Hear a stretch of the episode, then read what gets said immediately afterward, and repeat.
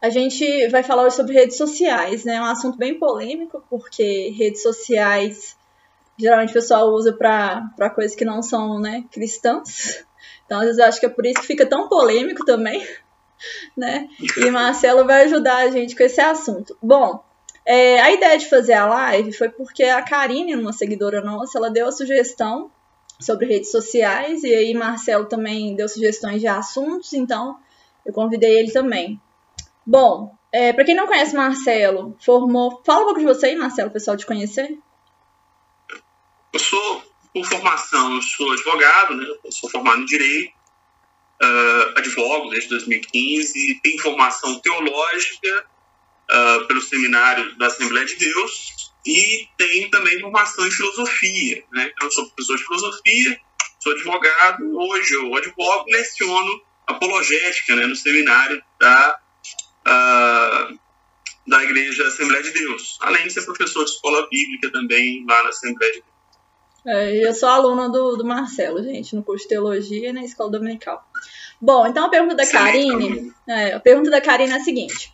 É, pergunta não, mais uma sugestão. Olha, as pessoas estão muito carentes e postam qualquer coisa a fim de chamar atenção, expondo a sua vida o tempo todo, em busca de likes, né, de curtidas, de atenção.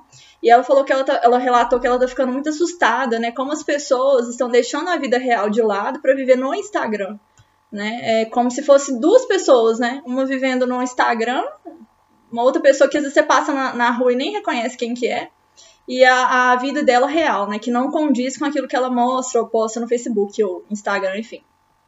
Então, sobre esse questionamento da Karine, Karine, eu coloquei aqui é, que essas pessoas estão preocupadas em agradar homens, né? Assim, a cosmovisão, a visão de mundo que essas pessoas têm é diferente da visão de mundo que os cristãos têm, né? Os cristãos estão preocupados em agradar a Cristo.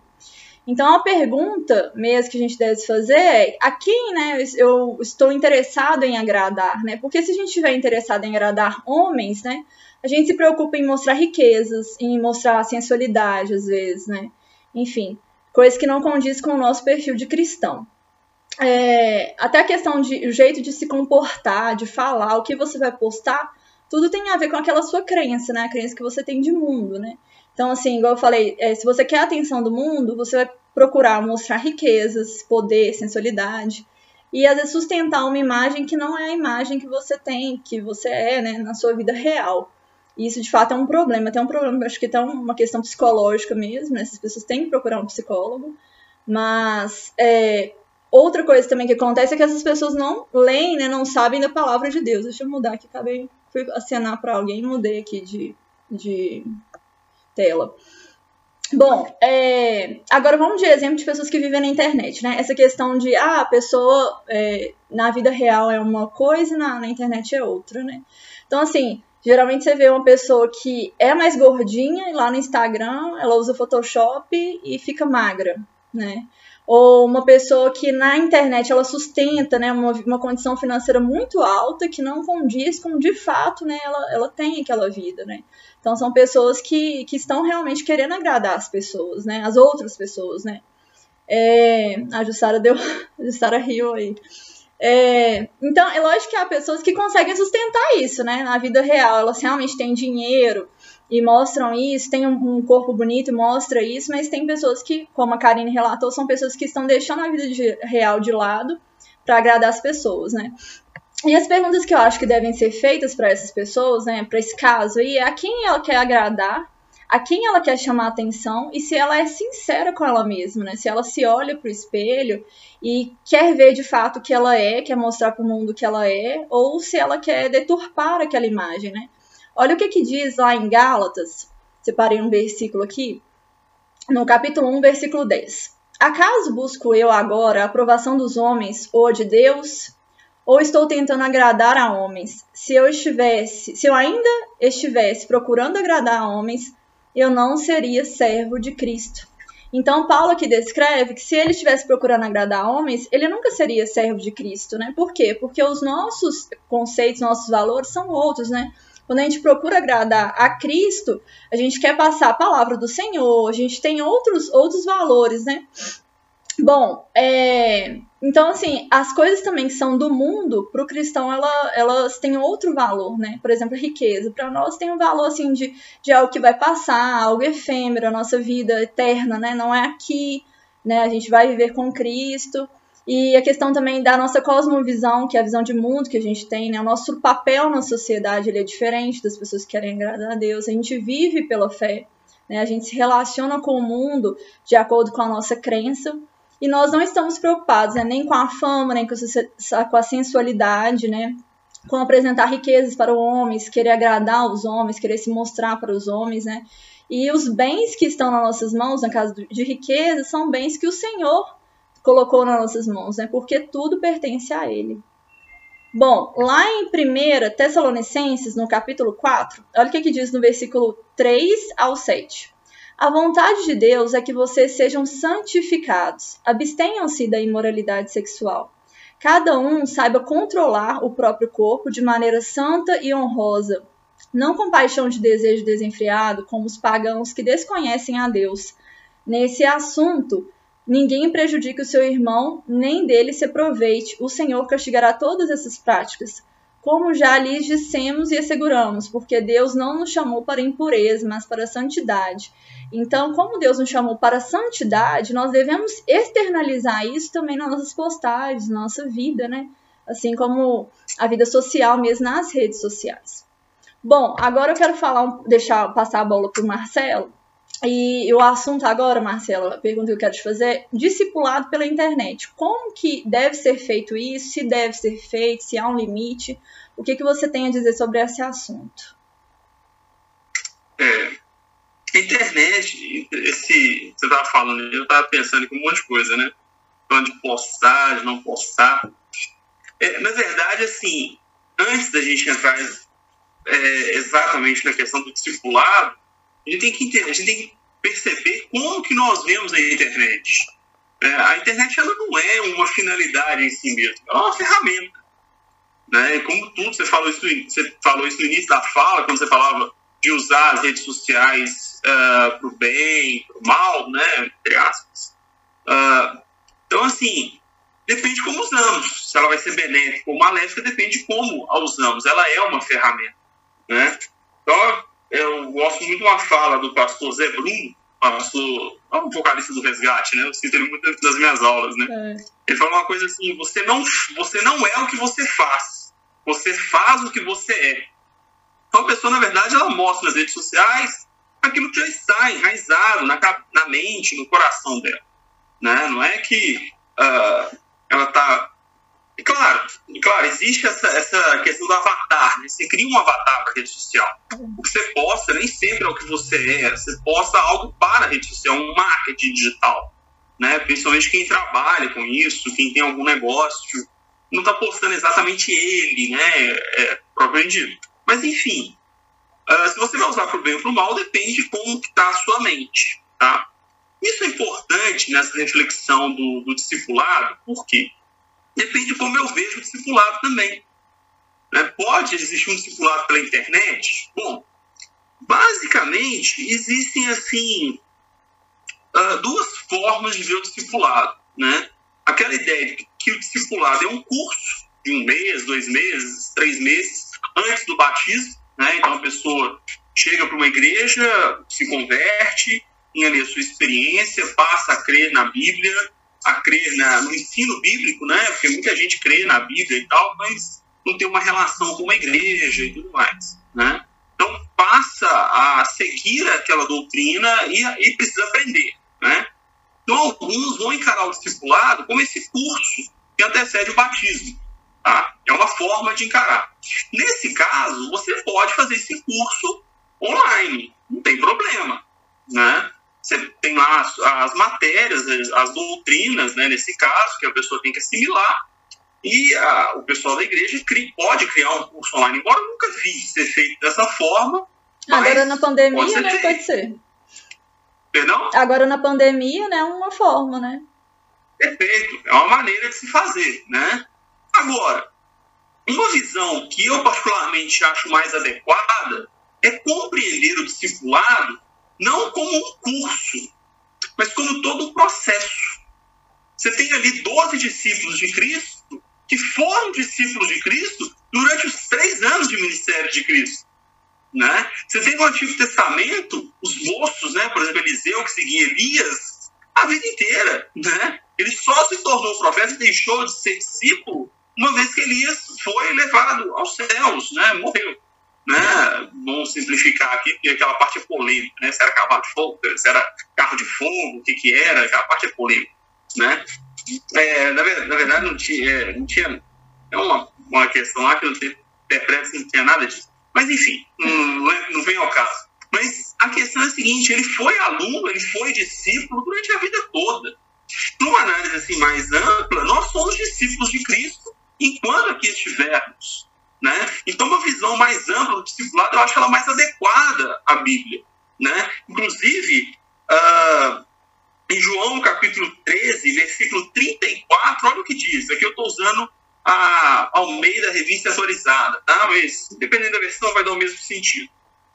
Versículo 34 do capítulo 13 do Evangelho de João diz assim: Novo mandamento vos dou, que vos ameis uns aos outros, assim como eu vos amei, que também vos ameis uns aos outros. Nisso conhecerão todos que sois meus discípulos, se tiverdes amor uns aos outros. Perceba que o próprio Cristo já afirmou: olha, nisso conhecereis sois meus discípulos. Ou seja, seja agora que vocês estão me seguindo, seja depois que eu me for, não importa, vocês serão meus discípulos. Então, assim, nesse ponto, a, a, o que, que seria o discipulado, né? Nós, nós temos pessoas que são referências para nós, quando temos alguma dúvida, recorremos a elas. Então, é um discipulado que é processual, não é um discipulado que tem apenas aquele momento e pronto. Então, não é um curso. Nesse aspecto, o discipulado vai se dar no dia a dia. Então, vai ter um discipulado, vai ser por telefone. Né? Na hora você vai estar com alguma dificuldade, você vai ligar para o seu pastor, você vai ligar para um líder, você vai ligar para um irmão, que você tenha mais confiança, seja mais experimentado, ou irmã, no caso, de, dependendo do assunto, né? A ser tratado. Uh, ou pelo WhatsApp, você vai conversar pelo WhatsApp. Então, assim, é algo que vai permear a vida das pessoas. E eu, particularmente, entendo que essa é uma postura mais bíblica. Uh, pelo, por exemplo, pelo menos a segunda carta de Paulo a Timóteo é uma carta discipuladora. Na verdade, as duas são, né? Mas a, segunda é mais emblemática porque ela está mais perto da morte de Paulo, né? Paulo já está ali é, no final da vida e ele meio que está se despedindo ali daquele que foi seu aluno durante, sei lá, anos, né? Não dá para saber, não sei muito bem a cronologia ali. Mas, enfim, era um aluno dele e foi discipulado por Paulo durante muitos anos. Né? Muitos anos. As duas cartas são cartas que ensinam, que discipulam. Né? Então eu entendo que essa, essa visão ela é mais uh, apropriada, embora não seja a mais praticada. Né? De modo que, assim, somos discípulos uns dos outros enquanto aqui estivermos. E é importante que aqueles que são professores de classes na escola bíblica, de seminário, tenham essa postura de estar à disposição dos seus alunos, né? de estar à disposição daqueles que estão, é, de alguma forma, ali aprendendo com ele, têm como referência, enfim. Eu acho que é isso, né? Creio que fica claro essas duas posições, essas duas concepções de discipulado e, obviamente, nessa segunda, ah, o discipulado vai se dar de tudo quanto é jeito. No almoço, num passeio, numa viagem missionária, enfim, o discipulado ele é mais amplo. Eu acho que é assim que ele tem que ser visto. Embora, se você vê como um curso, esse curso pode ser feito. Eu, particularmente, não vejo muita efetividade num curso online de discipulado, mas poder, pode ser feito. Não é nada que fira a, a doutrina bíblica, né? Eu não acho que seja tão efetivo, mas não é nada que fira a doutrina, não. Tá? Hum. Marcelo, é, você terminou a sua conclusão aí desse tá. assunto? É porque tem uma Sim. pergunta aqui, ó, acho que cabe para você, na verdade, que o Vinícius fez enquanto você estava falando. Ó. Na perspectiva cristã, o que quer dizer pessoas que publicam suas boas ações nas, suas, nas redes sociais? O que quer dizer é, pessoas que publicam boas ações nas redes sociais. Se quiser comentar, fica à vontade. Bom, pode comentar. Você quer comentar? Pode comentar. Isso aí, é, na verdade, assim, a perspectiva cristã, ah, ela, Cristo, em todo o Novo Testamento, e depois os apóstolos ao escrever suas cartas e tal, a gente percebe que há uma mudança de lógica, né? No Novo Testamento, no cristianismo, tem uma ruptura, tem toda uma continuidade com o Antigo Testamento, tá, gente? Mas existe uma ruptura na lógica. Ah, Para Cristo, tá muito mais, é muito mais importante, muito mais relevante o porquê fazemos do que o que efetivamente fazemos. Isso é salvação pela graça. Né? Eu, não, eu não evito certas coisas para ir para o céu, mas eu evito certas coisas porque eu já estou no caminho do céu. Né? Ou seja, porque eu já entendi o sacrifício e sou grato a Cristo, é que eu faço ou deixo de fazer algumas coisas. Né? Então, assim, uh, quando a gente fala de publicar as obras, de mostrar, você tem, você tem que ver a intenção da pessoa. Né? Então não é porque ela está mostrando que efetivamente ela está em pecado, a vaidade, fazer tocar trombeta. Né? Se ela está ali tocando trombeta porque ela quer realmente esse prestígio, como era no passado, como o próprio Cristo condenou, né? o que a tua mão direita fizer, que a esquerda não saiba, se for nesse sentido, realmente é problemático. Agora, porque senão você vai dizer que está errado as pessoas que publicam ah, as obras, as suas atividades, né? é, suas publicações, suas, suas produções acadêmicas, isso também seria uma forma de vaidade e feriria. Eu entendo que não fere a, o cristianismo nesse ponto. Né? Vai ferir os princípios bíblicos se você estiver fazendo com o intuito de se mostrar muito santo.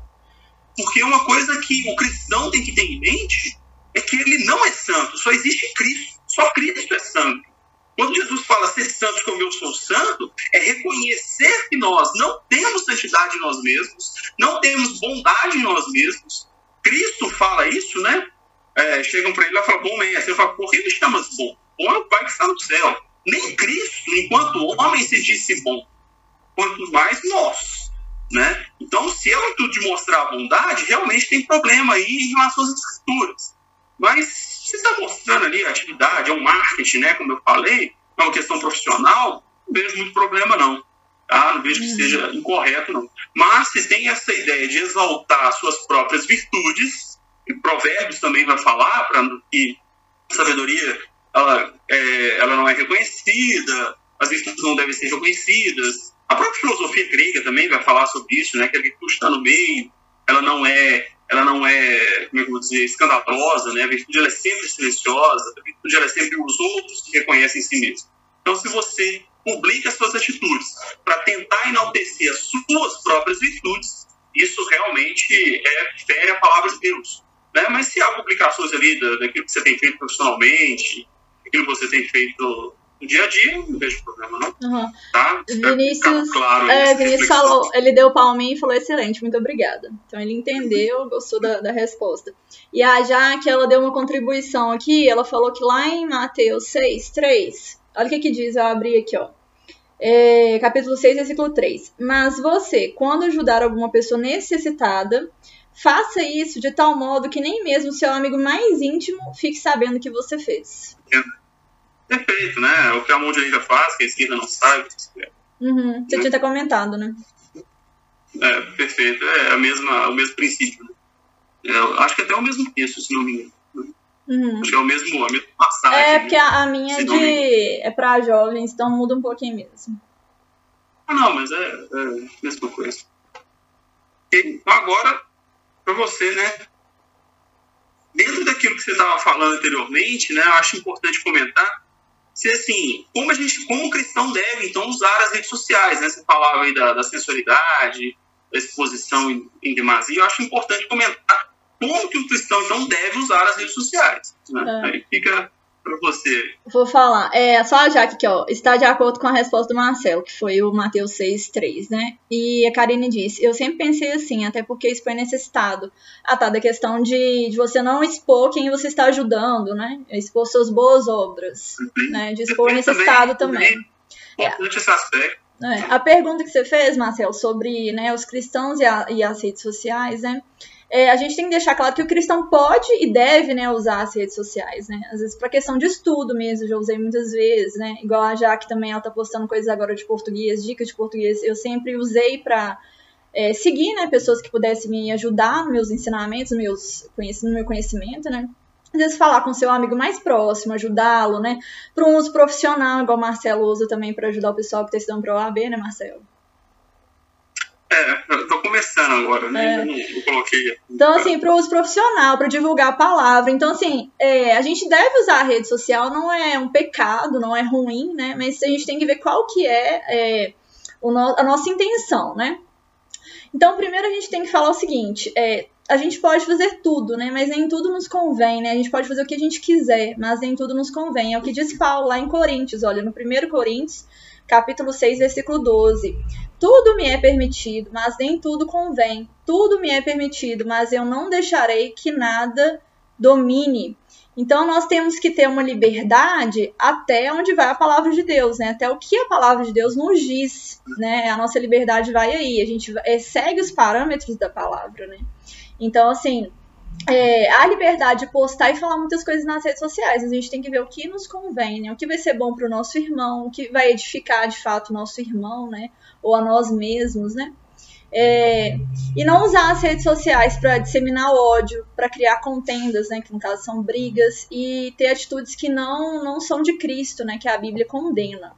Então, assim, da mesma forma que nós agimos é, de forma pessoal mesmo com as pessoas, nós devemos agir assim na rede social também. É igual o Marcelo falou também, que a gente. Como que é? A gente faz aquilo que a gente é, né? Exato. É. na verdade sou eu, né? O Pato Zé Bruno. Ah, tá. Fala aí. É, então...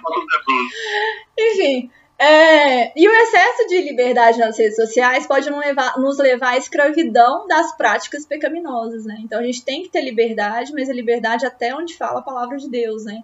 Então, assim, é, a verdadeira liberdade, até coloquei aqui, a verdadeira liberdade se configura é, apenas quando nenhuma das coisas sobre as quais temos autoridade exerce domínio sobre nós. Então, a rede social, né, como rede social, os assuntos que estão lá, né, também, não podem exercer domínio sobre nós, né. É, então, ser realmente livre não é não nos sujeitarmos às leis morais, né, e às leis também que, que há, e as leis naturais e morais. Nós devemos sim segui-las, né, mas há um, nessa questão aí de, de, às vezes, uma briga, uma contenda, pode até ferir uma lei que seja ou natural ou moral. Então, nós devemos é, seguir esses parâmetros, né? E lembrar também que nas redes sociais a gente não pode usar o anonimato, né, para fazer nada. Porque, não, primeiro, que não é uma virtude cristã a gente fazer isso, e também não usar para coisas ruins, né? Igual está falando aí do bem, do mal, mas para criar ódio, para criar, fazer debate que não, não vai ser edificador, para brigar, enfim. É esse não é um ambiente, né? É, é lembrar que a rede social não é um lugar sem lei. Então, assim, o outro ponto, outro detalhe que eu coloquei aqui é que precisamos ter equilíbrio, né? Domínio próprio e produzir um elemento do, do fruto do espírito que é a temperança, ou seja, a moderação, né? Pra gente, pra gente não ficar viciado nas redes sociais. Até porque, assim, se você for parar pra ver todas as postagens da rede social, você vai ficar ali o dia inteiro, né? ou parar para ver todos os assuntos. Então, filtrar também aquilo que te convém, né? Não vai ficar olhando todas as coisas na rede social, porque tem muita coisa que não presta mesmo, né? Então, lá em Gálatas, no capítulo 5, versículo 22 a 23, olha o que que diz: Mas o fruto do Espírito é amor, alegria, paz, paciência, amabilidade, bondade, fidelidade, mansidão domínio próprio. Contra essas coisas não há lei. Então a gente tem que ter domínio próprio, a gente não virar refém das redes sociais, né? usar as redes sociais com moderação, né, produzindo a temperança, produzindo também esses outros, é, o fruto do espírito em, em é, completude, né, tanto o amor, quanto a alegria, quanto a paz, nas postagens, em tudo que nós fazemos lá, e equilibrar as nossas atividades do dia a dia, né, quanto ao, ao uso das redes sociais. O outro detalhe é usar as redes sociais de forma produtiva e sábia. Né? Olha o que, que diz lá em Efésios, no capítulo 5, do versículo 15 ao 16. Tenham cuidado com a maneira como, você, como vocês vivem, que não seja como insensatos, mas como sábios, aproveitando ao máximo cada oportunidade, porque os dias são maus. Então, assim, pra, é uma pergunta, né? Para que, que você tem usado suas redes sociais hoje em dia? Ah, eu só uso para postar foto, para olhar né, a foto de um amigo, para fuçar a vida de alguém, para aprender coisas novas, para agredir alguém, para fofocar da vida dos outros. Então a gente tem que saber qual que é o nosso foco naquele lugar, né? Para estabelecer também limites do que a gente vai postar, né? Por exemplo, fazer lá e do que a gente vai reter também, né? Vai filtrar o que, que a gente é, tá fazendo ali. Por exemplo, eu estou, eu nesse caso aqui, né, postando a palavra de Deus, então eu procuro também outros Instagrams que tenham a palavra de Deus também, até como uma, uma forma de eu olhar os versículos, né, ter uma criatividade para poder colocar os meus aqui.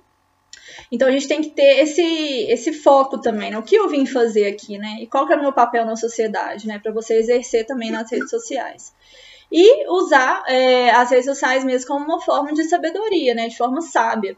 Ou seja, levando a palavra, disseminando conhecimento também. É, o Marcelo também tem uma, a rede social dele, ele dissemina conhecimento sobre direito, né, teologia, né, Marcelo? Levando a palavra é amiga para alguém, às vezes alguém está precisando, é uma forma de você conversar com alguém que está longe, igual eu tenho uma amiga que está nos Estados Unidos. Então, a forma de eu conversar com ela, de eu levar uma palavra amiga é pelo WhatsApp, né, pelas redes sociais mesmo. É, compartilhar momentos bons também com seus amigos, seus familiares e fortalecer os laços, né? Então, fazendo isso de forma sábia, né? Não de forma insensata. Bom, agora eu vou passar a bola para o Marcelo. E a pergunta é, Marcelo, culto pela internet pode haver ou não? Agora está tendo muito, né, por causa da pandemia, e é uma pergunta que o pessoal se fica, fica, se perguntando aí, será que pode, será que não pode, até qual limite, né, enfim. É. É, é, porque assim, você tem, você tem muita gente assim, de peso, né, que fala, não, o culto efetivamente não acontece pela internet. Bom, eu tenho até no, no, meu, no meu canal do YouTube, tem uma, uma exposição que eu fiz em, em Romanos, capítulo 8, se não me engano, que eu toco nesse ponto, né? Eu mostro o que, que seria ali o culto pela internet. Mas é, é interessante o seguinte, de novo, a gente tem que voltar na concepção de culto. O que, que entendemos como culto, né? E eu coloquei, tô meditando e estou preparando aqui para semana, semana, inclusive, fazer uma exposição, capítulo 4 de João, né, da mulher samaritana. Olha só que interessante, capítulo 4, versículo 20 do Evangelho de João diz assim: Nossos pais adoravam neste monte. Vós, entretanto, dizeis que em Jerusalém é o lugar onde se deve adorar. Disse Jesus: Mulher, podes crer-me que a hora vem quando nem neste monte, nem em Jerusalém adorareis o Pai. Vós adorais o que não conheceis, nós adoramos o que conhecemos, porque a salvação vem dos judeus, e não importa muito. Mas vem a hora, e já chegou, em que os verdadeiros adoradores adorarão o Pai em espírito e em verdade, porque são estes que o Pai procura para seus adoradores. Rapidamente, só para vocês entenderem o contexto aqui, a mulher samaritana, Jesus, um judeu, né? Uh, o que acontece? Era o mesmo povo, só que lá na época dos reis, após a morte de Salomão, o reino de Israel se divide em dois, né? O reino do norte e o reino do sul. O reino do sul fica com duas tribos, Judá e Benjamim, a maior tribo e a menor tribo, e o reino do norte as outras dez tribos. Eu não vou saber se está de cor, tá, gente? Então, então desconto aí. Mas veja bem, e aí, com o tempo, esses dois povos começaram a guerrear. E o povo do norte começa a sofrer muitas, muitas invasões, domínio da Síria. Povos vão morar lá de modo que, com o passar do tempo, eles vão perdendo muito da religião, vão uh, perdendo a pureza étnica, né? E chega na época de Cristo, os judeus ali de Jerusalém e das redondezas ali começa a desprezar os samaritanos, considerando que eles já não são o mesmo povo, embora lá na raiz fossem. Né? Mas por causa desse, dessa mistura étnica que acontece ali no Reino do Norte, e, e, a capital primeiro é Siquém, depois passa a ser Samaria desse Reino do Norte, por isso samaritanos, né? e começa a ter essa rixa. E no capítulo 4, Jesus vai beber água lá em um poço, famoso, o poço de Jacó, e eh, ele pede água para essa mulher samaritana. E ela fala: Olha, como é que eu vou te dar? Eu não tenho canto nem nada. E como que o senhor, sendo judeu, pede isso para mim, que sou samaritano? Então ele vai explicar. E tem todo um ensino aqui, teológico, evangelístico, de salvação, que eu não vou entrar no meio. Mas olha que interessante. Ela pergunta para ele: Olha, vocês judeus falam que a gente tem que adorar em Jerusalém. Mas as pessoas de Samaria falam que devemos adorar em Samaria. Jesus fala para ela: Olha, não importa já é o momento de vocês largarem isso. Não é em Samaria, não é em Jerusalém, não é, uh, sei lá, em Aparecida do Norte, o lugar de culto. Com todo respeito aqui aos nossos irmãos católicos, né? Não é o lugar mais que importa. Porque agora Cristo veio e derramou o Espírito Santo sobre toda a carne. Tá? Então, não é mais o local. Se você está cultuando um templo gigantesco, um salãozinho desse tamanho, debaixo de uma mangueira numa praça, não importa mais. Cristo já se revelou como sendo Ele o Cordeiro e sendo nós o templo do Espírito Santo. Alto lá, não estou dizendo aqui que você pode ter igreja sozinho. Tá? Isso não existe. Igreja é o coletivo das pessoas. Então, se você não está inserido em uma igreja, você não é igreja. E você nunca é igreja, mesmo estando inserido na igreja. Você é parte da igreja. Tá? Não estou aqui fazendo teologia dos desigrejados, não. Apenas Cristo mostrando que agora nós precisamos entender que não está mais ligado ao lugar. Isso é uma mentalidade muito religiosa e ligada ao Antigo Testamento, sem entender o ensino de Cristo. Ou seja, quando nós entendemos que o culto, a nossa oferta ao Senhor, significa dizer que eu posso estar na igreja e não estar cultuando. Posso assistir o culto pela internet também não estar cultuando. É claro, é claro que eu considero que, por exemplo, é, eu assistir o culto na minha casa é muito mais difícil de eu entrar num ambiente de culto que se eu estiver na igreja. Isso é óbvio. Né? Você tem muito mais distrações, muito mais coisas, e a nossa mente ela acaba divagando. Se na igreja a gente já né, conta se é de telhado, conta as telhas, né, já vê um mosquito voando, né, tudo distrai a gente, imagina em casa. É óbvio, isso é claro, não estou dizendo isso. Mas o ponto que eu quero dizer é o seguinte: não tem problema transmitir pela internet. Não há, não há problema teológico nisso. Pode haver um problema é, psicológico, né, de ambiente, igual eu estou falando.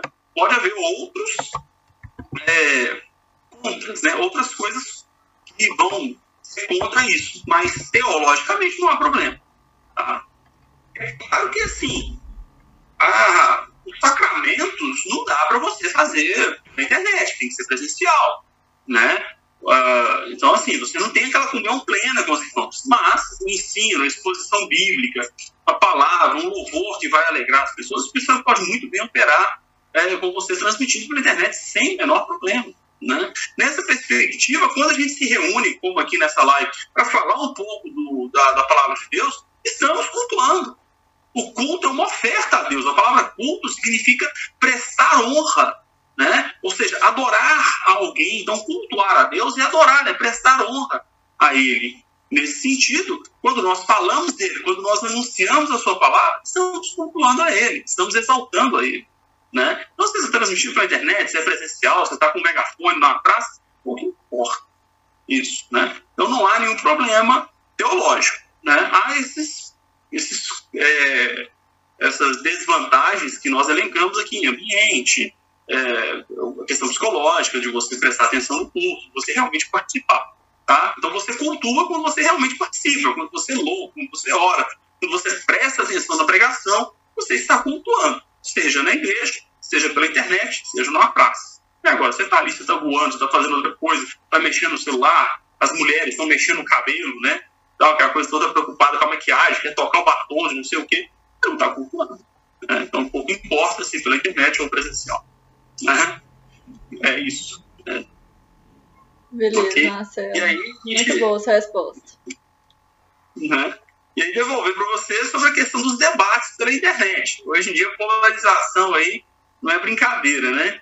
E aí para você comentar um pouquinho se a gente deve sim debater na internet, se sim, se tem limites, como o cristão deve se portar em meio a esse ambiente tão polarizado de tantos debates aí é. nas redes sociais. É. A questão de é, haver muitos debates, né? É, que há muitos debates, né? Há debates que são construtivos e há debates em que as pessoas querem apenas mostrar as suas opiniões, né, o seu ponto de vista, sem nenhum estudo por trás, né, enfim, apenas com a informação que elas têm, né, até que o Marcelo, ele é meu professor lá de teologia, né, de apologética, como eu já tinha falado antes, e você até falou, né, Marcelo, na última aula, a questão de informação e formação. que as pessoas hoje em dia têm acesso a muita informação, mas não têm formação, né? Ou seja, não sabem pegar aquele dado e, e transformar no conhecimento, numa, sei lá, numa informação mesmo, assim, que, que tenha de fato um valor, né? Então, assim, a questão da, dos debates para os cristãos, né? Tanto nas redes sociais, televisão, enfim, é, tem que ser para acrescentar, né, algo na vida da pessoa quanto ao reino de Deus, acrescentar amadurecimento para as pessoas, né? e fazer que elas fiquem convictas, né, tanto da palavra quanto do reino de Deus, da salvação, né, e das coisas que são do céu. Então, esses são os debates construtivos, né? É uma forma de construção de um pensamento, uma ideia que vai trazer um benefício para as pessoas, né? pessoas que estão ouvindo, que estão lendo, enfim, participando do debate de alguma forma, né? Nem que seja de forma assim passiva. Mas, assim, um, o debate ele tem que ser para na dúvida também, levar a verdade da palavra, né? Agora, a questão de debates, como eu falei, que é um aspecto ruim, né? Quando as pessoas querem apenas deixar a sua opinião, né? Aqui a gente está falando de um debate meio que cristão também, né? É, ele, ele é um debate que às vezes pode causar até confusão mental nas pessoas que estão ouvindo, né? Então, se você tá ali debatendo o tempo inteiro aquela, aquela sua ideia e não deixa o outro falar e, e a sua verdade tem que prevalecer, aquilo pode causar confusão mental nas pessoas que estão ouvindo, né? Ou lendo a mensagem. E pode gerar dúvida também no coração, né? Se, por exemplo, eu começo a debater aqui com com uma pessoa que está é, falando uma heresia e ela vai bater é, né, na tecla de que aquilo ali é verdade, que enfim, pode causar dúvida no coração das pessoas, né? Poxa, será quem que tá certo, né? Ainda mais quem não tem um conhecimento da palavra, às vezes nunca leu, leu pouco, ou não tem um, um, às vezes um conhecimento teológico, né, por trás, pode trazer dúvida. Então esse tipo de debate é ruim, né? Ele traz é, malefícios para as pessoas, né? É, ainda mais assim, a pessoa está com dúvida, quer aprender, e aí ela aprende a palavra ainda de forma errada, né? Então ela leva aquela palavra, né, as coisas do reino de Deus de forma errada, né? Às vezes sai até falando e divulgando aquilo que ela aprendeu de forma errada. Então esses debates eles devem ser evitados. Olha o que, que diz Paulo aqui em Tito, é, Tito, no capítulo 3, do versículo 9 a 11. Mas não entres em questão loucas, genealogias e contendas. Contendas são brigas. E nos debates acerca da lei, porque são coisas inúteis e vãs. A homem herege, o que é o homem herege? Né? Aquela pessoa que professa uma heresia, né? ou quem professa uma doutrina contrária à palavra de Deus. É, diz assim: a homem herege, depois de uma ou outra admoestação ou de uma ou outra explicação, evita-o, sabendo que esse tal está pervertido e peca, estando já em si mesmo condenado. Então, Paulo aqui está falando que se você for conversar com uma pessoa herege, né, que já tem a mente fechada, quer que prevaleça aquela verdade dele, custe o que custar, você não deve ficar tendo esse tipo de, de conversa ali. Você dá uma, é, uma explicação, dá outra e deixa para lá, evita ele, né? É, a pessoa já tá assim, ela já tem aquele, aquela coisa convicta, ela não quer mudar, ela não quer aprender, ela só quer debater, né? É, de uma forma de uma discussão mesmo, mesmo uma discussão assim como se fosse uma briga mesmo, né? Onde, onde o, o que ela pensa tem que prevalecer. Então, assim, esses debates, eles são inúteis pra gente, eles não, não vão acrescentar nada, e como eu disse antes, pode até é, é, ferir a fé das pessoas, né, trazer dúvida pro coração das pessoas, então pode trazer confusão mental. E a intenção desse tipo de pessoa, né, que, que quer prevalecer a opinião dela, o achismo dela a qualquer preço, não é ajudar, né? A intenção dela é apenas se gloriar, né? Enfim, nem sei. É... Ou de fazer uma coisa má mesmo, enfim. É, então nós devemos fugir desse tipo de debate, como diz ali é, Paulo, né, em Tito. Ele fala, ó, evita esse tipo de coisa, né? É, lá em Mateus, também, no capítulo 7, versículo 6, diz assim: Não deem o que é sagrado aos cães, nem atire suas pérolas aos porcos. Caso contrário, estes as pisarão e aqueles, voltando-se contra vocês, os despeda despedaçarão. Então Jesus está falando aqui, tem gente que não adianta você ficar conversando, você debatendo, na verdade, né? Não conversando, mas debatendo, porque a pessoa vai querer levar a opinião dela, enfim, é, de qualquer forma e, e bater naquela tecla, enfim, não quer mudar, não quer aprender. Então, de nada a gente adianta a gente ficar brigando por isso. Não vamos brigar por causa da palavra de Deus, né? E nem para levar esse conhecimento que ela mesma já está rejeitando de, de, primeiro plano, né? Então você mostra a palavra de Deus, mostra o conhecimento para ela, e se essa pessoa tem a intenção de diminuir a palavra, de trazer confusão, você evita de, de debater isso com ela. É, Olha que interessante, é, se você me permite, rapidamente, só, Provérbios 18, versículo 2, olha o que, que diz. O insensato não tem prazer no conhecimento, senão em externar o seu interior. Em outras traduções, a sua opinião. E olha só outro versículo em Provérbios, capítulo 26, versículo 4 e 5. Olha só. Não respondas ao insensato segundo a, segundo a sua estultícia, para que não se faça semelhante a ele. Ao insensato, responde segundo a sua estultícia, para que não seja ele sábio aos seus próprios olhos. Né? Então a gente não deve assim tomar por. É, na NVI tem uma a tradução mais interessante. Não tome por séria a, a, o questionamento do insensato, para que você não se torne insensato e ele sabe. Né? Então é interessante essa colocação aí que você fez, que você fez aí. Eu só queria citar esse texto, eu acho muito interessante. Né? Tem pessoas que não querem aprender, elas só querem expor o que ela está pensando sem fundamento, sem. Né? É, é. Foi até engraçado, assim, eu vou só dar um. Enfim, ter um testemunho, entre aspas, assim. Mas é porque nessas lives que eu tô fazendo, eu chamei uma pessoa, né, para poder é, participar da live, né, é, e falar, lógico, né, da palavra, né, tudo que eu ia dizer estava conforme a palavra, enfim. E essa pessoa começou a pegar coisas do Google e me mandar textão do Google, assim, falando que, né, da nossa Bíblia, que não tem, não contém alguns livros, enfim. A mesma, a pessoa mesmo, ela não sabia o que continha naquela, naquela explicação lá do Google, entendeu? Ela pegou as coisas do Google e saiu mandando para mim textão. E aí eu, eu falei umas, uma ou duas vezes explicando um pouco sobre aquilo que a pessoa me mandou, que eu percebi que ela mesma não sabia do que, que, ela, do que, que se tratava. E aí depois eu deixei, entendeu? Porque a pessoa não quer de fato aprender a palavra, entendeu? Ela queria só contestar aquilo que eu ia falar. Sem nem saber o que eu ia falar, né? Entendeu? Então, assim, é o que, é o que Paulo falou em Tito. É, aí eu falei, ah, tá. Então, assim, tem esses casos, né, de pessoas assim que querem levar a opinião delas, o achismo dela, ah, eu acho isso da palavra, eu não acho. A pessoa nunca leu a palavra, sabe? Eu acho que assim já é uma opinião minha mesmo.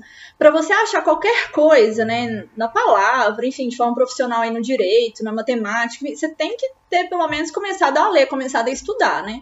Então, assim, isso acontece muito nos debates, né? As pessoas querem debater algo que elas mesmas não conhecem, né? É realmente para é, haver confusão mesmo, igual você falou, né? É, é aquela opinião dela, se gloriar naquilo, enfim, mostrar ser maior que o outro, né? Às vezes a opinião dela tem que prevalecer de qualquer jeito, que ela não pode perder lugar naquilo, né? Enfim. É, a pergunta que eu tenho para você aqui, Marcelo, é sobre a ceia pela internet. Tá acontecendo muito isso, né? Eu quero saber se realmente pode haver ceia pela internet, assim, distante, a pessoa pode ceiar na casa dela sozinha. Me explica um pouco sobre o assunto. Olha, isso, assim, é mais um assunto ministerial, né? Mas eu, particularmente, eu entendo que não. Ceia pela internet não existe, tá? Isso é, é a invenção da humanidade. Inclusive, inclusive, um dado interessante é que isso não está acontecendo agora, período de isolamento social, não. Igrejas nos Estados Unidos já faziam isso antes, ah. né? É, o pastor orava e tal, tem gente lá que, que aquela questão de células, nada contra, tal, os nossos irmãos batistas, batistas, né? Tem esse formato de célula, nada contra, mas o sujeito fazia lá a reunião da célula, nem pastor era, nem nada, e não estava no, no, ministério, né? Na, na, carreira ministerial, fazia a ceia lá em casa, né, com a família dele, essas coisas. Não. Ceia é, é uma, o que a gente chama de eucaristia, né? Uh, é, uma, é uma prática que remete ao sacrifício de Cristo e para ser feito pela igreja. Né? Cristo ensina, fazer isso em memória de mim até que eu venha.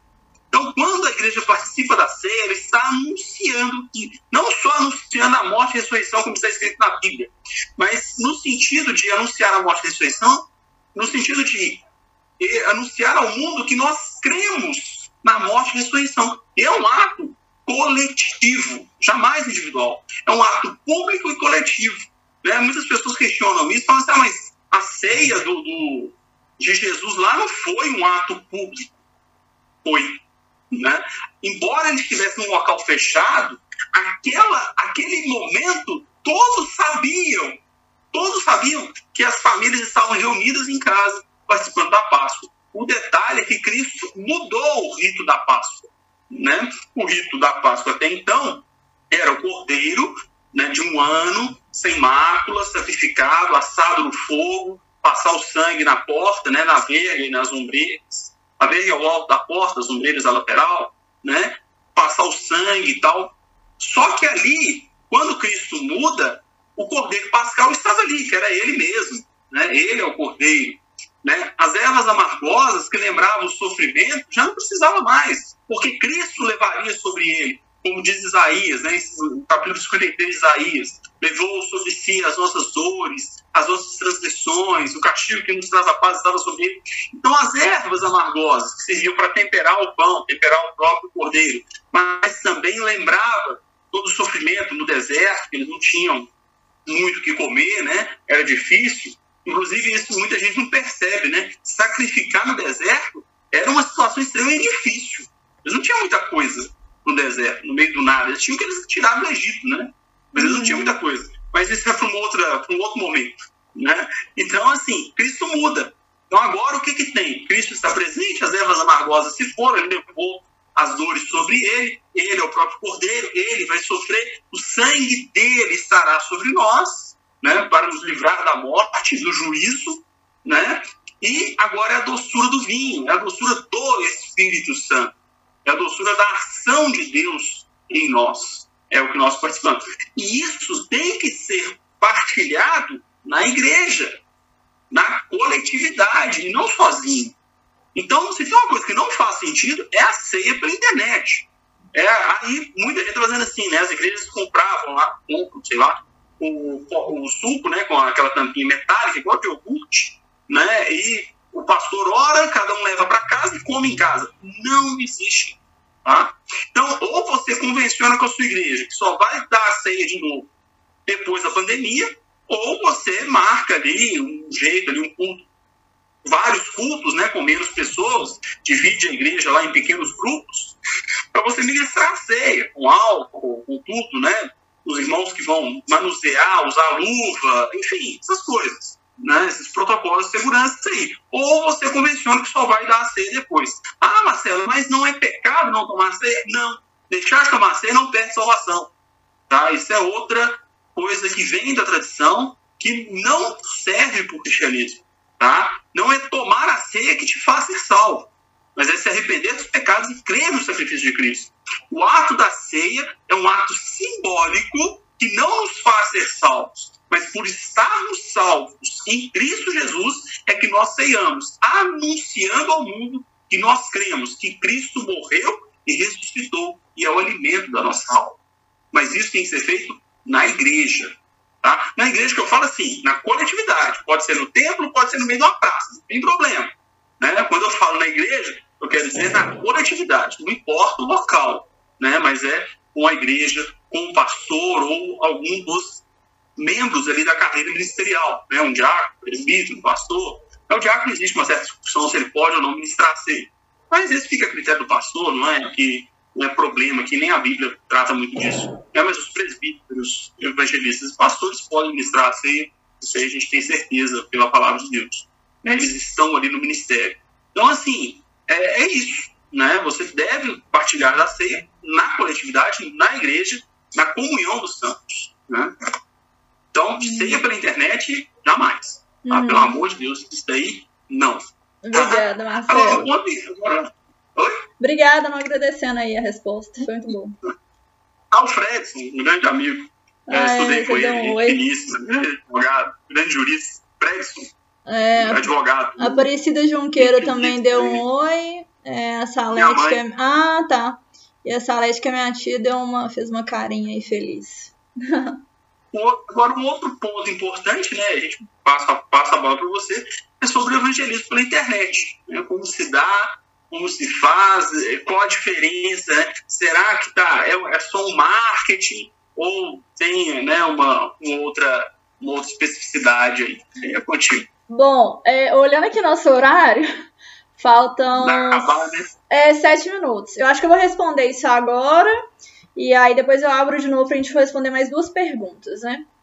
Bom, é, a questão do evangelismo na internet é que Né? A, a internet está aí, a, assim, né? A maioria das pessoas tem acesso hoje em dia, né? Pelo celular, pelo computador. Então, se você está na rua, você tem acesso à internet. Então, a questão de evangelizar pela internet é uma questão muito boa, né? É algo que vai, vai ser produtivo, porque pode alcançar muitas pessoas a pregação do, do evangelho, né? Então, assim, às vezes você vai fazer uma pregação, igual no nosso caso aqui, é, região de Belo Horizonte, né? Mas pode, como, como o vídeo vai ficar salvo, pode alcançar pessoas lá do Canadá, Estados Unidos, enfim. Então, essa questão de ser macro mesmo, né? De ser uma, uma forma de evangelizar as pessoas que estão mais longe também, né? A pessoa não tem lá perto dela um lugar para igual, sei lá, nos Estados Unidos, frio demais, não sei se a pessoa vai ir lá na, na, na igreja, não sei qual que vai ser a, o período que ela vai na igreja, se ela vai na igreja, e aí ela pode ouvir uma mensagem nossa aqui, né, para conhecer a palavra de Deus, até começar a ir na igreja também. É, a Cristina falou, obrigada a vocês por tanto esclarecimento, tá, Cristina? Obrigada você por estar na live, né, participar aí com a gente. Fica aí até o final. É. Vai é... Também, Igreja Batista. Ah, tá, que bacana. Então, assim, essa questão de algo que é micro virar macro, né? Algo que é micro alcançar pessoas do mundo inteiro. Então, é uma ferramenta, igual o Marcelo falou na questão da internet, é uma ferramenta e ela deve ser usada para o evangelismo porque pode alcançar pessoas do mundo todo, né? Então, assim, fica, é fácil acesso também. Às vezes a pessoa, ah, eu queria ir na igreja hoje, mas está fechado, né? ah, eu vou ver aqui uma palavra, vou ouvir, né, a palavra de Deus, a pregação, vou aprender mais. Então, também é uma forma, às vezes ela tá ociosa ali, não tem como ir na igreja, por algum motivo a igreja está fechada naquela hora, ela vai aprender mais a palavra de Deus, ela tá com uma dúvida, ela procura na internet, a dúvida dela é sanada, né? Apesar que você tem que dar um filtro também na questão de onde você vai procurar, né, saber da palavra de Deus. Então, assim, e é uma forma de, de da gente cumprir né, o id. Lá em Marcos, no capítulo 16, versículo 15, diz, né? Jesus fala com os discípulos, ide por todo mundo, pregai o evangelho a toda criatura.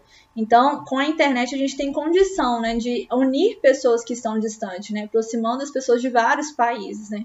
Então, no caso, assim, no nosso caso aqui, um vídeo. O caso do Marcelo, que ele é, posta né, no blog um texto tem condição de atingir milhões de pessoas. Então a gente está aqui em Minas e pode atingir pessoas de outro estado, enfim. E essa, e essa mensagem ir né, se disseminando, né? É, lá em Atos, no capítulo 1, versículo 8, olha o que, que diz. Jesus diz aos discípulos, mas receberão poder quando o Espírito Santo descer sobre vocês, e serão minhas testemunhas em Jerusalém, em toda a Judéia e Samaria e até os confins da terra. Então, nós temos a missão de levar a palavra né, até os confins da terra. Essa é uma forma de levar né, até os confins da terra a palavra, a internet. E em qualquer lugar que nós estejamos, né? Como o Marcelo falou, ele falou: ah, você está no parque, você pode adorar, então, você está no parque, você também pode levar a palavra, né? Você está no seu trabalho, você pode levar a palavra, você está conversando com seu amigo, enfim, no restaurante, você pode conversar sobre a palavra. E no caso de Paulo, é quando ele foi preso, ele cumpriu isso também, né? Ele levou a palavra para as pessoas que estavam presas junto com ele, né? Olha o que, que diz lá em Efésios, no capítulo 6, versículo 20. Pelo qual sou embaixador preso em correntes, orem para que, permanecendo nele, eu fale com coragem, como me cumpre fazer, então, mesmo ele acorrentado com outros presos, né, ele pregava a palavra para essas pessoas. Então, a gente tem que evangelizar ou falar da palavra em qualquer lugar que nós estejamos, né? E a forma de, de você conseguir é, alcançar mais pessoas é pela forma da internet, né? Pela ferramenta, usando a internet, é, usando a internet como ferramenta. E é, lá em 2 Coríntios, no capítulo 5, versículo 20, Diz: Portanto, somos embaixadores de Cristo, como se Deus estivesse fazendo o seu apelo por nosso intermédio. Por amor a Cristo, lhe suplicamos, reconciliem-se com Deus. Então, no nosso caso, né, nós somos embaixadores, né? Embaixadores, ele representa, né, um país.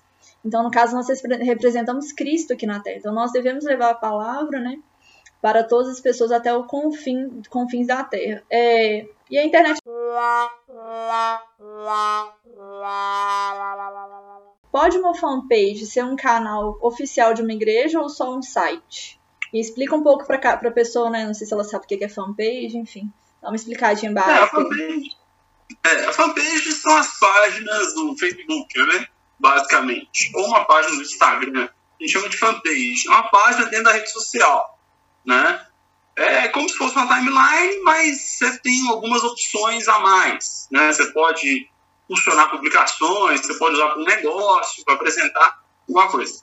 É, na verdade, hoje em dia, eu não vejo assim muito problema nas igrejas terem perfis oficiais, seja página, seja perfil, tanto faz.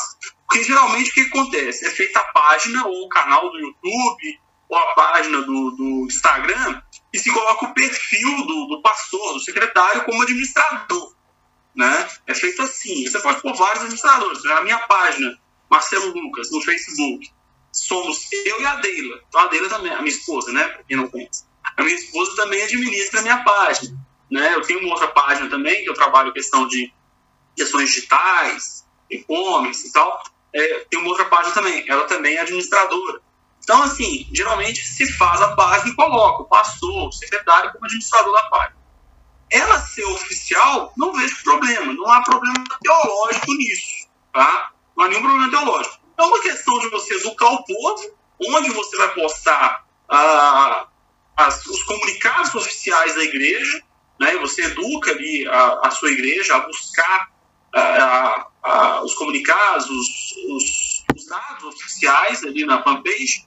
Agora, a fanpage ela é limitada, então é uma questão de mais administrativa, tá? Ela é muito limitada para você colocar links, para você colocar um mapa, por exemplo, de você quiser divulgar o local né, do templo, a instituição até tem, mas ela é um pouco mais limitada que um site. Né? O site você configura como você quer, você faz ali do jeito que você quer e põe para com vários links, várias coisas. Então é só uma questão assim do que você quer apresentar na igreja. Né? O que, que você quer. Agora, em questão de visibilidade, mesmo as igrejas que já têm os seus sites estão fazendo as fanpages. Né? Porque em questão de visibilidade, a rede social dá muito mais visibilidade do que o site. Né? Então, a fanpage, você faz uma postagem lá, a pessoa está lá no feed dela passando, vai aparecer lá a foto, o vídeo, o pedaço, o trecho do culto que você postou, enfim, não dá muito mais visibilidade. Até no, na, na, questão evangelística, que a gente fala, que a Thalita falava agora há pouco, eu acho a fanpage muito mais eficaz do que só o site, né? Então, acho que assim, mesmo que tenha o um site, é importante que a igreja tenha suas páginas oficiais no Facebook, no Instagram e no YouTube. Eu acho também um canal no YouTube muito útil né, para a igreja, desde que saiba usar e, e consiga transmitir ali é, mensagens ou trechos das mensagens, né? Acho que é muito útil e muito edificante, tanto para quem é membro da igreja, quanto para a questão evangelística. Né? Uhum. Eu, eu acho que é só isso, não tem assim uma questão teológica para isso. Não. É. Uma pergunta que é, foi até um assunto que aconteceu né, ontem na escola de teologia.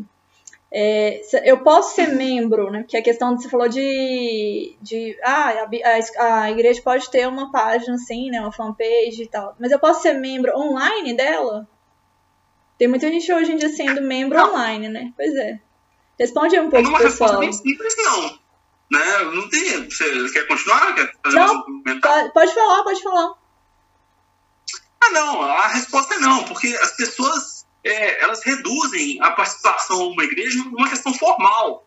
Né? Eu não sou membro da Igreja de Assembleia de Deus porque o meu nome está na lista de membros. Eu sou membro à medida, na medida que eu convivo com os irmãos, que eu participo das atividades, que eu tenho uma vida junto com a igreja né? que, que eu tenho o telefone dos irmãos, que eu converso, que eu dedico, uh, ainda que pouco tempo, né? hoje em dia, infelizmente, ninguém tem tanto tempo assim, mas que eu dedico ali um tempo para estudar a lição da escola bíblica, para participar, aquele que canta, o Matheus está aí com a gente aí, ó, aquele que Matheus toca, né? Um excelente instrumentista. É, então, assim, dedico o tempo dele para ensaiar, dedico o tempo dele para aprender os louvores, as músicas que vão ser cantadas, vai ao culto, toca, então, essa vivência né, que faz com que eu seja membro da igreja. A igreja não é meramente uma instituição. Ela hoje é uma instituição, uma necessidade jurídica, uma necessidade da, da sociedade que vivemos. Né? Você tem que ter um respaldo jurídico ali, o CNPJ, da instituição e tudo mais. Mas nós somos membros no sentido espiritual, no sentido é, psicológico até, é, de, de afeto, né, de laço afetivo com os irmãos, né, de carinho, uh, de um amor fraternal entre os irmãos. Né? Então, eu não sou membro formal. Então, não é porque eu estou inscrito no canal de alguma igreja que eu sou membro da igreja. Isso aí é teologia dos desejados. É uma teologia nociva para os dias em que vivemos. Tá? Uhum. São pessoas que, sei lá, pode até ser uma live para você, Thalita, desigrejados, falar só sobre os desigrejados. Outra, outra live aí, né, que você pode trabalhar esse assunto aí com o pessoal. Mas, assim, não é isso que me faz ser membro da igreja. Eu preciso estar junto né, da igreja. É, o problema é que hoje a gente vive um cristianismo que vai na igreja domingo à noite. Ponto. Né? Eu não sei os meus irmãos, eu não sei como é que está. É, a Jaqueline falando um ótimo tema. É. É, eu não sei o que está acontecendo com meus irmãos, eu não sei qual que é a postura do meu pastor com algum tema, com algum assunto. Afinal, eu nem converso com o meu pastor, não ligo para o que ele pensa, para o que ele acha, para o que ele deixa de achar. Isso é muito ruim. Isso não é viver a igreja, né?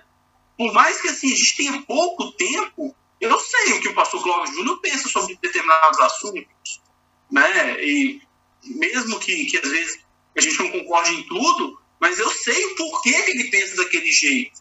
E já conversamos, e eu não, não, eu não vou ficar batendo de frente nem nada, porque é meu pastor, e eu entendi o porquê daquilo. Isso é viver na igreja. Né? É você ter essa relação de comunhão. Né? Tem gente que, que aí os desigrejados aí, ah, é porque o fulano falou isso, falou aquilo, é porque não tem o amor de Cristo sobre a vida dele. Né? Em alguns pontos ele diverge mesmo, né? Pedir licença aqui, Jaqueline, né? Citei o pastor Cláudio Júnior. Né? Tem pontos que a gente pensa um pouquinho diferente, mas nada que fira a palavra de Deus. E a gente já conversou e tal, tá tudo certo. E convivemos bem com o Diego também, diretor do seminário, né? hoje meu diretor, né, como professor temos ali pontos que a gente entende um pouco diferente a interpretação teológica, mas estamos em Cristo. Né? Dentro daquilo que é a doutrina base do cristianismo, estamos juntos. Né? Estamos juntos. E a pessoa, às vezes, ela nem sabe o que, que o pastor pensa, ela nem sabe o que a igreja está fazendo, ela nem sabe as datas da igreja, ela não sabe quando que é dada a ceia, assim, não, não no momento que vivemos de isolamento, né? Mas ela não sabe o horário do culto, ela não sabia. Eu, eu era membro de uma igreja, não vou citar nomes aqui por uma questão mais ética, mas que as pessoas chegavam na igreja, ó, tá fechado. Pai, mas já tem uma, duas semanas que o horário do culto mudou, o horário da escola bíblica mudou e a pessoa não sabia. Porque não vai na igreja uma vez, outra, acaba o culto, sai correndo, não conversa com ninguém, não vive a igreja, né? não vive as atividades da igreja, não vive o ensino da igreja. Né? A pessoa está na igreja e ali entende-se, sei lá, que o culto começa com oração de joelhos. E a pessoa não sabe nem isso, não sabe nem por quê isso acontece. Ou seja, não vive a igreja, vai no culto, acaba o culto, vai embora, correndo, não vai na escola bíblica, não sabe o porquê das coisas. Não sabe por que, que ora, não sabe por que, que lê a Bíblia, não sabe por que, que canta, não, não sabe, não, não, sabe por que, que canta. Para ela, cantar é diversão, né? Ela cantar na igreja e cantar, sei lá, na, na live, né, ou, ou, uma música secular, é a mesma coisa. Ela não sabe a diferença daquilo que é adoração, daquilo que é uma, uma arte qualquer. Ouvir uma música como arte, como expressão artística. Ela não sabe a diferença do que é louvor, do que é adoração, daquilo que é uma, uma mera expressão artística. Ela não faz essa diferença. Por quê? Porque não vive a igreja. Então, volto a dizer, você está inscrito em um canal, está inscrito em uma página, uma fanpage, não te faz membro daquela igreja nem de perto, nem, nem assim, né, de longe, nem um pouquinho, tá? te faz membro da igreja esse vínculo afetivo, essa, esse vínculo em Cristo Jesus. É ser parte da videira, João capítulo 15. Você está ligado a Jesus, junto de Cristo e junto com a igreja. A Salete falou aqui, ó. Desculpa, vamos... Não, é... a Salete falou: vamos à igreja para adorar o Senhor e devemos estar atentos a tudo que acontece. Até a questão que você falou assim: ah, eu não sei o que, que meu pastor pensa. Nesse caso aí, se você for, né, finge, né, um mem membro, vamos dizer assim, entre aspas, da igreja online, é, o pastor não estaria fazendo, né, cumprindo aquele papel de pastor, né? Ele nem conhece a pessoa, né? E eu tava até conversando hoje. É, eu tava conversando hoje com a minha mãe sobre isso, a questão assim que é muito fácil você ser cristão dentro da sua casa, só você e você mesmo, né, com as suas ideias, suas opiniões, enfim. Agora vai lá para fora, né, e seja injustiçado ou tenha é, confronte, né, ou converse com pessoas que tenham pensamentos diferentes do seu, ou enfim, várias coisas. É mais, mais difícil ser cristão. Então é por isso que nós devemos congregar também para a gente poder é, colocar isso em prática, né? O amor, a esperança, enfim. É, o Fredson disse, seu Marcelo, me ocorreu uma dúvida neste contexto. É, a igreja não somos nós, os membros? É, é, é o que eu falava, acho que o Fredson entrou um pouco depois. Né? É o que eu comentei. O que eu defendo, claro que é, guarda aí o respeito a, a, outros pensamentos diversos, né? mas o que eu defendo é que nós somos sim a igreja, a igreja somos nós, mas a igreja é um coletivo.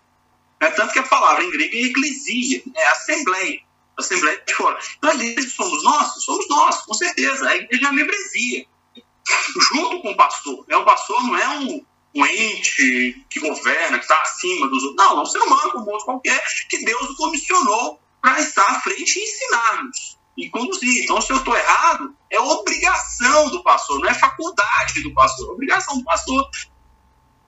Vim, desculpa, vim me auxiliar, falar, Marcelo, não vai por aí não, esse caminho é meio errado. Como?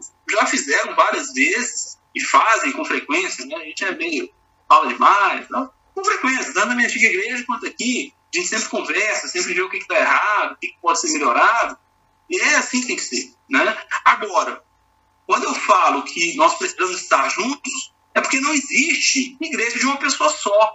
Né? Você só é igreja se você está enxertado na oliveira verdadeira. É para citar aquele louvor, né? Nele fui enxertado através da fé. É, se você está ligado à videira. Nós somos, Cristo é a videira, nós, João 15, estou citando João capítulo 15. Cristo é a videira, nós somos os ramos e o Pai é o lavrador. Então, só se eu estou ligado a Cristo junto com os outros ramos é que nós somos igreja. Então, nós somos igreja. Eu não sou igreja. Eu sou membro da igreja. Eu sou membro do corpo de Cristo. O corpo só é corpo se está junto. A igreja só é igreja se está junta. Aí, quando a gente fala assim, ah, a igreja está fechada. A igreja não está fechada. O templo está fechado. A igreja continua viva. Ainda que a gente se comunique pelo WhatsApp, pelo celular, é ruim, é ruim, né? Tem hora de ficar, tem que ter cuidado para não ficar doido, né, nesse isolamento aí, causa uma angústia absurda, causa um estresse absurdo, né? A gente não pode ver as pessoas, a gente não pode abraçar as pessoas que a gente gosta, enfim. Mas, por mais que estejamos nessa situação, é o templo que está fechado. A igreja, enquanto a, a membresia, enquanto o coletivo que crê na morte e ressurreição de Cristo, está viva está aberta, está anunciando a palavra de Deus, está proclamando que Cristo é salvação, aqui nessa live e em tantas outras oportunidades, né? É, enfim, é isso, né? Eu espero que você tenha entendido, Fred. Né? Somos nós, mas nós, enquanto estamos juntos. Atos capítulo 2, né? e todos os dias acrescentava o Senhor, é, perseveravam juntos, perseveravam unânimes né, não é juntos, é unânimes, na doutrina dos apóstolos, e todos os dias acrescentavam o Senhor aqueles que se haviam de salvar. É junto, é, é na igreja, é um ajudando o outro. É melhor que sejam dois, porque se um cai, o outro ajuda. Isso é a igreja, é o corpo de Cristo, né? É, uhum. aí ele já respondeu aí dúvida sanada. É. Não é isso. Né? Obrigado, Fred, pela reflexão aí. É, permitiu que a gente desse uma refinada aqui na, na, na exposição. Uhum. Né? É, a última pergunta que a gente tem aqui para responder é a pergunta da Jussara. Ela falou assim, ó, o que você acha sobre expor problemas pessoais na internet, né, nas redes sociais? Bom, hoje em dia é muito comum, né, assim, é, acho que como a gente se acostumou muito com as redes sociais e ficou muito familiarizado com aquilo, né, às vezes pessoa muito próxima da gente está seguindo a gente, enfim, a gente acaba expondo problemas nas redes sociais, né. Então ela perguntou o que a gente acha sobre isso. Então, a questão de expor problemas, né? É, a gente pode ir lá em Provérbios 10, capítulo, ó, capítulo 10, versículo 19, diz assim: Na multidão de palavras não falta pecado, mas aqueles que refreiam é, os seus lábios é sábio. Então, a gente tem que refrear a nossa língua para a gente não falar demais e pecar, né? Falar só o que for necessário, o que for útil. Então, a sabedoria, né? Como tá falando aí, ó, quem refreia seus lábios é sábio. Então, é, usar né, a forma que vamos falar, enfim, o que vamos falar de forma sábia. Lá em Provérbios, no capítulo 29, versículo 11, diz assim: O tolo revela todo o seu pensamento, mas o sábio o guarda até o fim. Eu até estava conversando com isso, com o Marcelo, e o Marcelo falou assim: olha, esse sentido de guardar aqui não é permanecer em segredo, né? mas pensar na forma que vai falar, né, e falar com embasamento. Então, às vezes, se você fosse expor e esse, né, essa exposição for, for útil, for desnecessário, não, não faça, entendeu? Para quem você deve expor o seu problema a Deus, é ele que é o único que pode te ajudar, né? A gente quer realmente desabafar, mas procura um amigo, então faz, faça uma oração para Deus, né, para que ele te ajude nessa sua angústia, nesse seu problema. Mas não faça essa exposição de forma desnecessária, enfim. É, Lá em Filipenses, no capítulo 4, versículo 6 ao 7, diz: Não andem ansiosos por coisa alguma, mas em tudo, pela oração e súplicas e com ação de graça, apresentem seus pedidos a Deus, e a paz de Deus, que excede todo entendimento, guardará os seus corações e as suas mentes em Cristo Jesus. Então, como eu havia dito antes, nós devemos levar o nosso problema, nossas angústias para Deus, né? O Hugo entrou aí, sempre entrando no final da live. Na última live, o Hugo entrou assim por último, a gente já tá terminando, mas enfim, depois você ouve lá no IGTV. É, então nós devemos orar e apresentar essas coisas ao Senhor, né? Ele que pode nos ajudar, né? De nada vai adiantar a gente expor isso aos homens, né? Até porque nós somos também pecadores e falhamos, enfim. Lá em Mateus 6, no capítulo de número 6, versículo 6, diz assim: Mas quando você orar, vá para o seu quarto, feche a porta e ore ao seu pai que está no secreto. Então, seu pai que vê no secreto o recompensará. Então é o que eu dito antes, né? Só complementando. O Hugo falou chateado. Pois é, Hugo. Depois eu vou te mandar um, um horário certinho para você colocar aí no, no calendário. É, então nós devemos o quê? Se for expor isso de forma necessária e for útil essa sua exposição para ajudar alguém, para dar um testemunho, beleza. Mas no caso de você é, fazer uma exposição inútil, né, você estaria sendo tolo às vezes em falar demais e, e, não, vai, não vai te acrescentar nada, né? Quem pode te ajudar é apenas Deus. A Karine, que é a seguidora que deu né, a ideia da, das redes sociais, ela falou: Marcelo, tenho uma dúvida. Até que ponto um líder religioso pode interferir na vida de um cristão? Até que ponto isso é aceitável e saudável para a relação com a igreja? É, a Karen não só deu a ideia da live, como que a gente saia justa também, né? é, é as perguntas, né? Olha, é, de uma maneira bem genérica, poderia responder o seguinte: ele deve interferir naquilo que a Bíblia permite, tá? Aquilo que a Bíblia não permite ou não manda que ele interfira, não deve ser feito, ele não deve fazer, tá? Mas isso, assim, não cabe a mim julgar ninguém, né? Então, eu não sei o que está na sua mente, né? Em que, que você está pensando, qual o problema que teve, depois se quiser a gente conversar no privado, tudo bem. Mas assim, é, o ponto é o seguinte, o que, que a Bíblia manda que o pastor faça? Ensine. Ensine. Então, de maneira genérica, eu posso dizer o seguinte, qualquer coisa que esteja fora do ensino da Bíblia, o pastor não só tem a faculdade, ele tem o dever de te orientar. Claro, se ele ficar sabendo, obviamente, né? Agora, isso é um leque muito grande, né? Por exemplo, se pessoa, o jovem, ele vai se casar e ele não entende o que é o casamento perante a Bíblia. Cabe ao pastor ensinar. Não que o pastor vai dizer com quem ele ou ela deve casar, não é isso. É ele ensinar o que é o casamento à luz da Bíblia. Né? Eu até comento o seguinte: eu tenho uma certa birra, né? porque durante toda a minha juventude, na igreja que eu congregava, eu participei de reunião de casais e, e reunião de obreiros, reunião de noivos, né, preparatório para casamento, porque eles faziam reuniões grandes, encontros, né, encontros de noivos, casais, e eu tinha atividades na igreja que eu participava dessas reuniões. Né? Até reunião de pastores, que eles falavam muito sobre família, as minhas atividades não só me permitiam, mas exigiam que eu participasse de algumas, tá? As atividades que eu tinha lá uh, na minha antiga igreja. Então, assim, eu sempre via aquela coisa assim de contar experiência, de, de fazer piada. Isso não é o mais útil, né? O ensino bíblico é mais útil. Por exemplo, é, um outro, outro tema também, tá? Se você quiser fazer outra live aí, ó. É, o que, que é uma só carne? O que, que é uh, o livro de Eclesiastes? Né? Oh, perdão, o livro de Cantares. A gente acha que é um livro erótico, não é apenas um livro erótico, tá? Uh, e aí você vai, primeiro, uh, Deus criou homem e mulher, depois deixa uma só casa, uma, seja uma só carne. O que é ser uma só carne?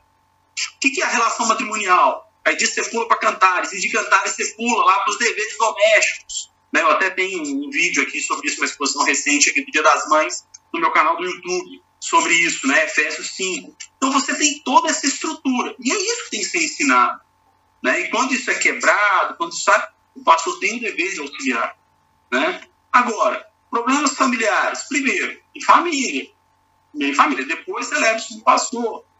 Né? Então, assim, há casos que, embora estejam fora da palavra, o pastor vai ter autoridade se você chamá-lo para a questão, né? Na criação dos filhos, né? Eu tenho um problema na criação do meu filho. É, não, não tem filho ainda não, tá, gente? Para quem não me conhece. Né? Ficou parecendo que tinha. O pastor vai interferir se eu pedir para ele. Né? Não cabe ao pastor interferir na criação de filho, embora seja o ensino bíblico. Né? Mas só se eu for lá pedir a ele que ele tem autoridade para mim orientar e tal. Então, é uma questão delicada. E aí cabe a cada pastor ter sabedoria. E se vocês têm um ministério que não sabe dosar isso, ore por ele. Né? E se você está muito incomodado, se você está interferindo no sua espiritual, procure um ministério que seja sábio. E aí está aqui nossa igreja à disposição, tá? Temos aí pastores sérios, bem sensatos, tá aqui à disposição para te ajudar. Né? Não só você, a todos que estão, não só quem perguntou a Karine. Né? Karine, Karine. É, não só a Karine, a todos que desejarem. Então, é, é isso que eu, que eu falo para você. O pastor ele tem autoridade até onde a Bíblia permite que ele tenha. Né? Aí você pergunta assim, até onde isso é saudável para a igreja? Bom, o pastor está ali para ensinar. Né? Então, se ele não ensina, é problema para a igreja. Se ele ensina além do que ele deve, também é problema para a igreja. Entendeu? A função dele é ensinar. Se ele ensina menos, a igreja fica sem orientação, sem ensino, sem doutrina. Se ele ensina mais, ele está extrapolando aquilo que Deus mandou, e aí o Senhor vai tratar com ele. É. Opa? É, ficou, ela falou assim, ó. É, o Fred falou polêmica na hora que começou. a Lívia falou boa noite, paz do Senhor. Lívia, a gente já tá no final da live, mas é, eu coloquei no IGTV, você pode acompanhar toda a live lá. É, a Karen falou com todo respeito, viu, gente? É porque sempre quis entender. Na verdade, que não tinha um ponto, né, o Karine, que você queria saber mesmo, mas aí, se você tiver um ponto em que você né, tá com dúvida, né, questão de família, casamento, enfim, você pode perguntar ao Marcelo depois ou a mim. E ela falou, entendi, Marcelo, muito obrigada. Alita, se me permite, eu acho que é claro que assim, você tem na igreja que as pessoas são flutuantes. Você vai dormir, o sono aparece, mas assim, se você tem uma igreja bem doutrinada, bem ensinada, isso flui, tá?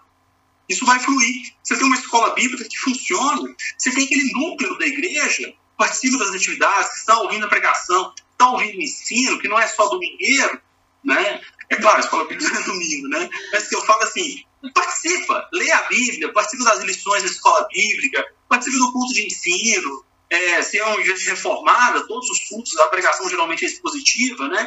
Igrejas pentecostais, como a nossa, é que tem essa, essa distinção do culto de ensino para o culto público, né? E também é um, é um, formato, eu sempre fui desse formato, minha igreja também é pentecostal e faz essa distinção entre culto de ensino e culto público. É, mas, assim, de qualquer maneira, se você tem uma igreja bem doutrinada, essa coisa flui, né? Claro, o pastor sensato, sabe? Essa coisa vai fluir. Né? O problema são as igrejas aí que o pastor está preocupado em arrecadação, preocupado em, em, controlar a vida do povo, e está preocupado que o pessoal fique e contribua financeiramente, essa é a única preocupação da pessoa. Né? Isso aí é que vai ter problema. É. Tá? Mas eu acho que a igreja bem ensinada, um pastor compromissado com isso, o Espírito Santo conduz muito bem essas coisas. Amém. Tá? É, outra coisa assim que você falou, é, a Karine perguntou, né, até que ponto né, o líder é, pode interferir na vida de um cristão. Eu acho que um outro ponto também, assim, né, Karine e outras pessoas que estão interessadas no assunto, é você ler a palavra, né? Porque, assim, até que ponto ele pode ir? É igual você respondeu, até o ponto em que a palavra deixar, mas e aí se eu não conheço a palavra? Né? Então é muito importante que a gente leia a palavra para poder saber. Hã? eu vou ser enganado, né? Se eu não conheço a palavra, eu vou ser enganado. A pessoa está é. me mandando fazer uma coisa que não era para ela mandar. É, é. Eu não fazer uma coisa que não era para ela mandar, eu não fazer. Uhum. Então, acho que o mais importante também é ler a palavra, saber o que de fato está ali. E aí, por exemplo, ah, é, a questão até de interferência. Você falou assim, ah, é, questão de família, né? O Samu entrou. Samu, já estamos no final da live, mas acompanhe o resto. Você falou a questão de é, família, né? Tentou resolver lá na sua casa, não conseguiu, leva o pastor, o pastor, né, te ajudar, enfim. Mas é importante que você saiba já o conceito de família, né? Às vezes a, a questão, né, o problema lá tá ali, né, na questão da família, porque você não sabe qual é o seu papel, né, como mãe, como esposa, como filha, enfim. Então, antes ler a Bíblia para poder sanar, pedir o Espírito Santo mesmo para poder te ajudar a interpretar a Bíblia e a levar aquelas coisas para o seu coração para você poder conseguir viver aquilo que a Bíblia nos ensina. E aí, é, essa questão aí, né? Você pode levar, assim, as suas dúvidas, né, para o pastor. O pastor pode, sim, dar, é, dar o seu aconselhamento, né, naquilo que couber a ele. Mas o mais importante é a gente já, igual você falou, não ser enganados, né? A gente lê a Bíblia para a gente chegar lá e não ser enganados, né? Não, às vezes até questão de, de matar a nossa fé, né? Dependendo do que o pastor vai dizer, né? Enfim, poder ter um debate ali com ele também, né? Acho que é importante isso, a conversa com o pastor, né? Tipo assim, não deixar ele falar tudo, assim, te ensinar tudo que talvez, igual você falou, pode ser de forma enganadora, pode ser que não esteja na palavra, você aceita aquilo, enfim. Vira, aí vira uma bola de neve, continua uma bola de neve na sua vida, né?